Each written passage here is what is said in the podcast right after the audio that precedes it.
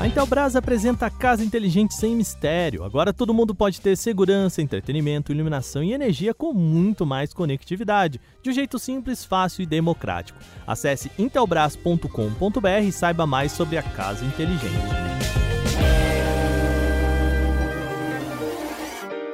Olá, hoje é quinta-feira e o canal Tech News fala sobre o novo PC Gamer da Lenovo, privacidade no WhatsApp, vazamentos da Motorola e muito mais. Eu sou o Wagner Waka, vem comigo para as notícias do dia.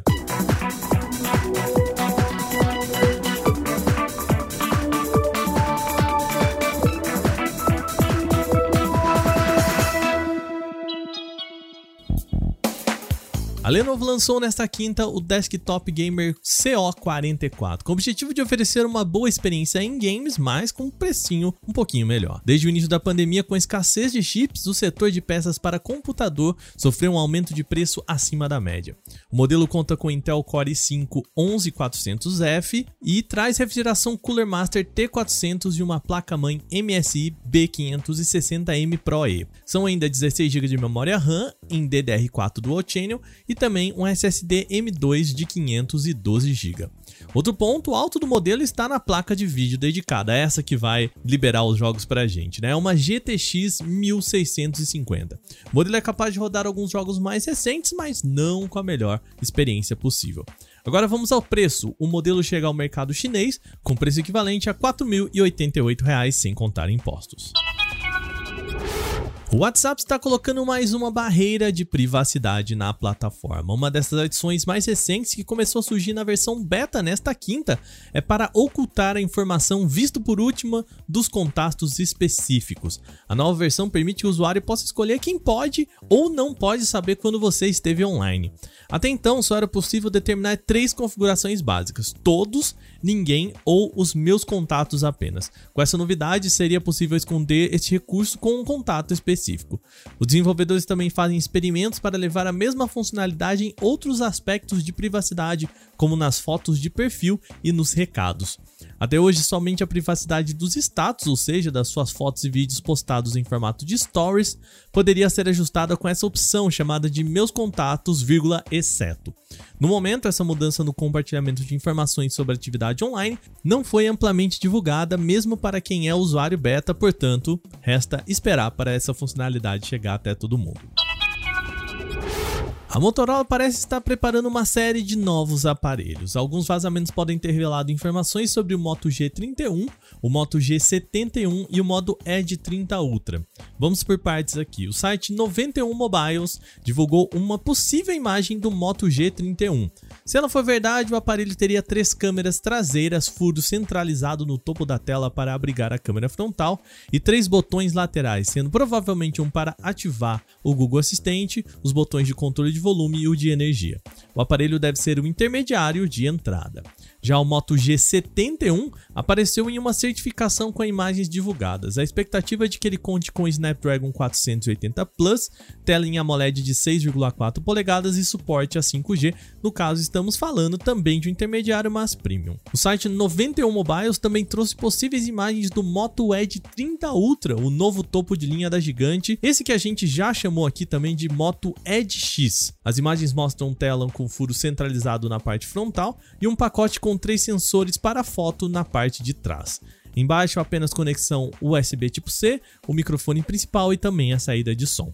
Apesar dos vazamentos possíveis listados aqui, ainda não há uma data específica nem preço para os lançamentos dos produtos apresentados nessa notícia. A história do The Pirate Bay, um dos principais sites de trackers de torrent do mundo, está prestes a virar uma série. A produção foi anunciada nessa semana pela TV estatal sueca SVT, que será responsável pela produção e transmissão do seriado com seis capítulos. O roteiro da série ainda vai contar com a participação de diferentes colaboradores do serviço, mas não vai ter os seus fundadores originais. A série será dramática e não documental e foi descrita pelo diretor Jens Njösgren como a história de libertação todo mundo de dados para uma geração inteira.